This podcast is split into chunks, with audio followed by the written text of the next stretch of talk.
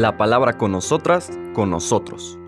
Una reflexión de la palabra cotidiana en diálogo con el acontecer de la comunidad universitaria.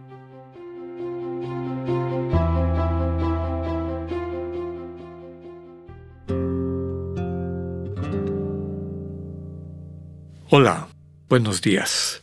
Bienvenidas, bienvenidos a la palabra con nosotras, con nosotros.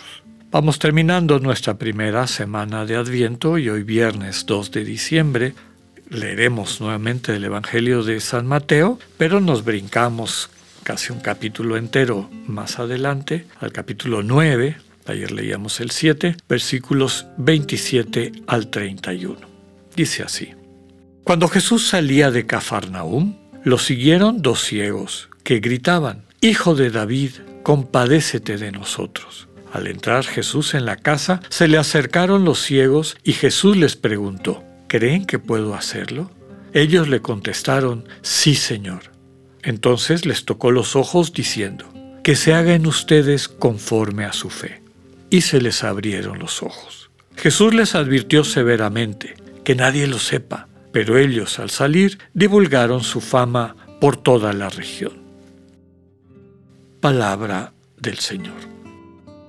Vamos a ubicar la lectura de este viernes en lo que empezamos a ver desde el lunes. Ya les comentaba, empezamos el tiempo de Adviento. El tiempo de Adviento es un tiempo de espera, pero que el aprendizaje principal, digamos, la actividad principal de esta espera es suscitar, hacer crecer el anhelo, el anhelo por el encuentro con este Dios que viene a buscarnos y que viene a buscarnos en esta forma tan frágil de un bebito, que despierta en los corazones sanos, en los corazones a los que les queda un poquitito de humanidad, despierta ternura, deseo de cuidado, de atención, de asegurar que esa vida que empieza eh, alcance la plenitud, que sea feliz, que esté protegida, etc. Bueno, el Adviento es un tiempo para crecer en nuestro deseo de encuentro, de, comunión con el Señor Jesús. Hemos perdido algunos de los símbolos del Adviento. Yo suelo decir, recordar una anécdota, la primera vez que me tocó pasar un Adviento en Roma, pues ya se imaginarán, ¿no? Uy, no, el primer domingo de Adviento fui corriendo a la plaza de San Pedro, pensando ver los adornos de Navidad. Dije, ¿cómo arreglarán el centro de la cristiandad, la plaza de San Pedro para Adviento. Ahí voy, corre y corre. Y llego a la plaza, eran como las 6, 7 de la noche, absolutamente oscura. Creo que ni los focos normales estaban prendidos. Era una oscuridad. Y cuando volví le pregunté a, mis formadores que estaban ahí, ¿por qué está la plaza oscura? Es el tiempo de Navidad, debería haber este, luces y, adornos. Y, y entonces me dijeron, no, no es el tiempo de Navidad, es el tiempo de Adviento. El mundo sin Jesús está en esta oscuridad. Y durante todo el tiempo de Adviento sentimos, calamos esa, esa situación de oscuridad, de lo que nuestra vida tristemente es o cuando menos puede llegar a ser cuando nos separamos de Jesús como luz del mundo, luz de nuestras vidas. Eso lo vamos a encontrar en varias de las lecturas, perspectivas, etc. Como dice el dicho popular, nadie sabe lo que tiene hasta que lo pierde. Muchas veces el amor, para que madure, cuaje, lo cual implica que, percibamos la diferencia entre la presencia del amado y la ausencia del amado, muchas veces la ausencia de la persona amada nos permite redimensionarla, apreciarla en su debida riqueza y valor absoluto.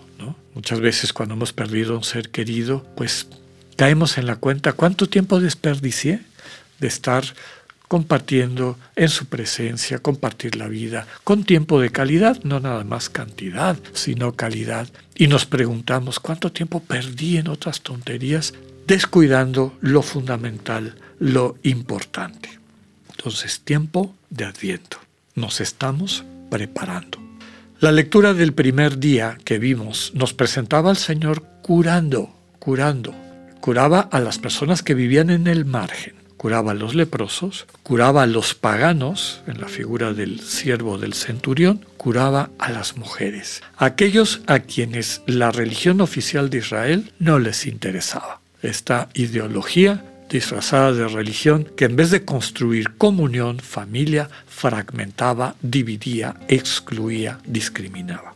A lo largo de las lecturas de esta semana fuimos viendo también cómo el Señor llama y eso por la fiesta de San Andrés, a sus discípulos que vivían de un mundo, venían de un mundo fragmentado, liberales, conservadores, etcétera, de avanzada, retrógradas o al revés, este, laxos y observantes. Y el Señor les dice, en este nuevo mundo no están presentes esas divisiones. Dejen todo, dejen atrás redes, dejen atrás a su Padre como símbolo de esta seguridad que tenían en algo que no tiene nada que ver con este nuevo proyecto de Dios, sean como niños. Nos recordaba aquella lectura de Te bendigo Padre porque has revelado esta cosa a los sencillos y queda oculta para los sabios y prudentes. Es decir, esta invitación que el Señor nos hace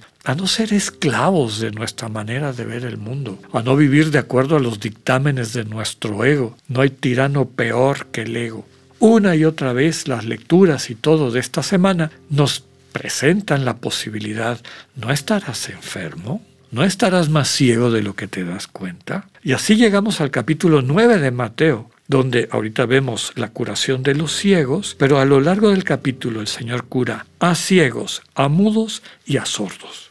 Es decir, cura a las personas que no captan la realidad como es. Decía yo al inicio de la reflexión, no perciben lo importante. En esa oscuridad están desperdiciando su vida están desperdiciando todas las oportunidades de amar que esa misma vida les transmite o les presenta.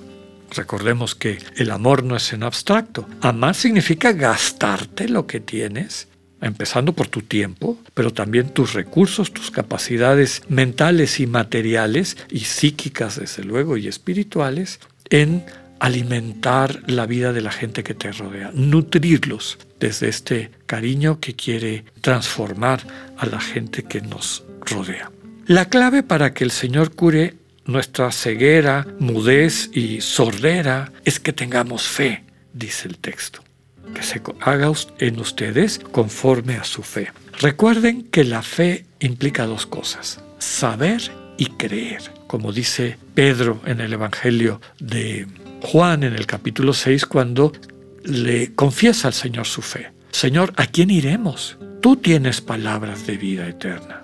Es decir, confiamos plenamente en ti. En ningún otro lugar hay palabras de vida eterna. Y le dice Pedro, nosotros creemos y sabemos que eres el santo de Dios. La fe se va construyendo con creer y saber. Mientras más tiempo pasas con Jesús, más experiencias de lo que Jesús puede hacer en tu vida tienes y se consolida tu fe.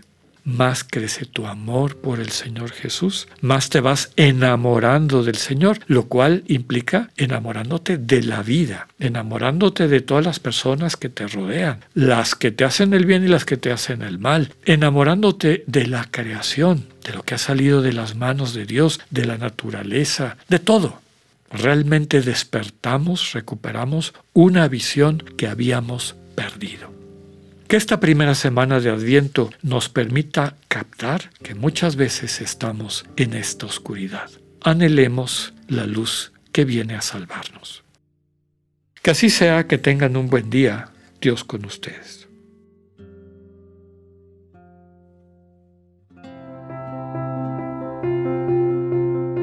Acabamos de escuchar el mensaje del Padre Alexander Satirka. Escúchalo de lunes a viernes a las 8.45 de la mañana por radiveroleón.com o a través de nuestra app gratuita para iOS y Android. Radivero León, no todo está dicho.